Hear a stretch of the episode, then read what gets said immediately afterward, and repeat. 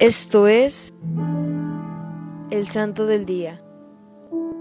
Hoy conoceremos la historia de Santa Isabel de Portugal.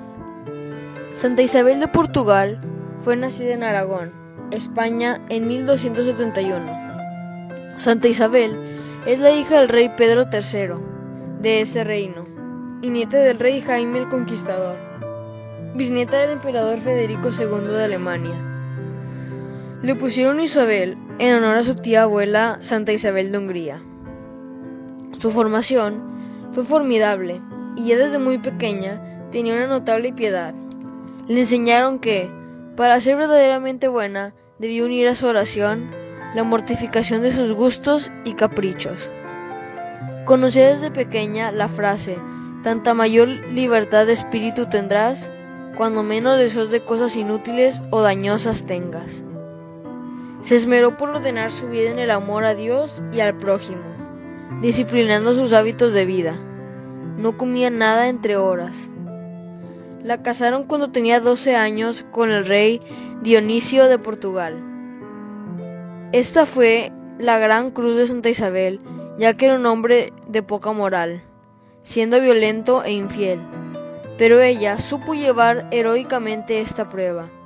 Oraba y hacía sacrificios por él. Lo trataba siempre con bondad. Tuvo dos hijos, Alfonso, futuro rey de Portugal, y Constancia, futura reina de Castilla. Santa Isabel llegó hasta educar los hijos naturales de su esposo con otras mujeres. El rey, por su parte, la admiraba y le permitía hasta cierto punto su vida de cristiana auténtica. Ella se levantaba muy temprano y leía seis salmos. Asistía a la Santa Misa y se dedicaba a regir los labores del palacio. En su tiempo libre se reunía con otras damas para confeccionar ropas para los pobres. Las tardes las dedicaba a visitar ancianos y enfermos.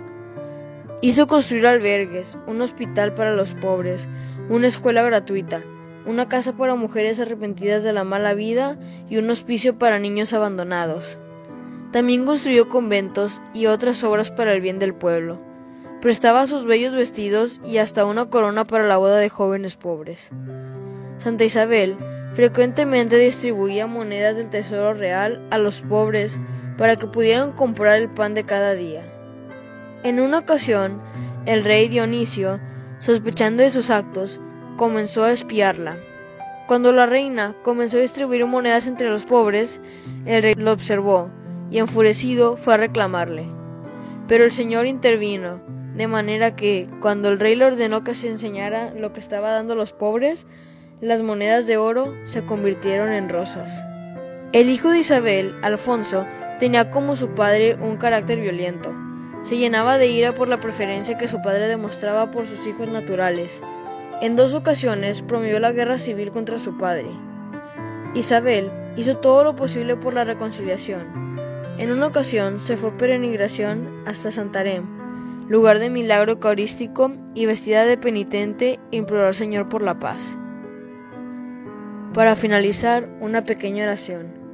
En el nombre del Padre, del Hijo y del Espíritu Santo. Amén. Padre nuestro, que estás en el cielo, santificado sea tu nombre. Venga a nosotros tu reino. Hágase tu voluntad en la tierra como en el cielo.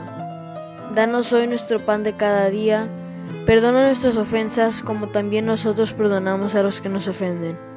No nos dejes caer en la tentación y líbranos del mal. Amén.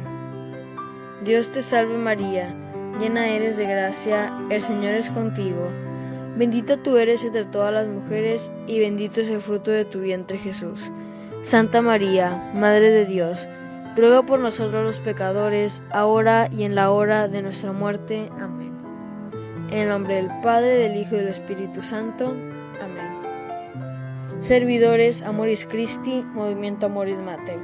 Haz todo con amor.